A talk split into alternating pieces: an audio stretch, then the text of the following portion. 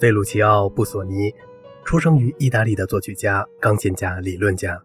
马勒和布索尼曾经满怀激情地合作演出贝多芬的降 E 大调钢琴协奏曲，要打破一切陈词滥调。在长期紧张的准备后，这两位至高准则的信徒希望能够复兴贝多芬的真正精神。引子刚结束，一位坐在第一排的肥胖夫人站起来吼道：“这样永远行不通！”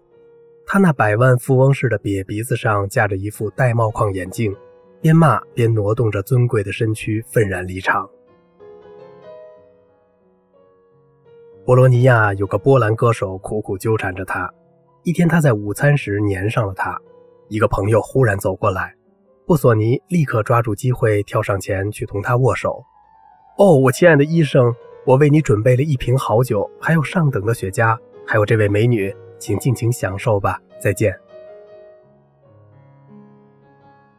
布索尼给妻子的信：“我必须告诉你昨晚的梦。”我在一个老镇上的一座哥特尖塔的顶部，必须沿着外面的楼梯才能下去。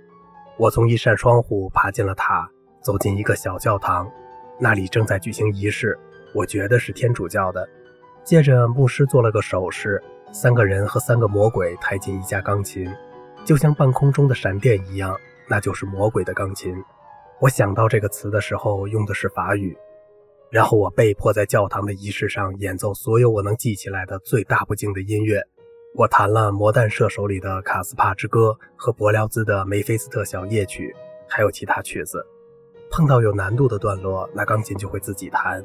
后来它又像闪电般被抬走了。我大叫着：“停！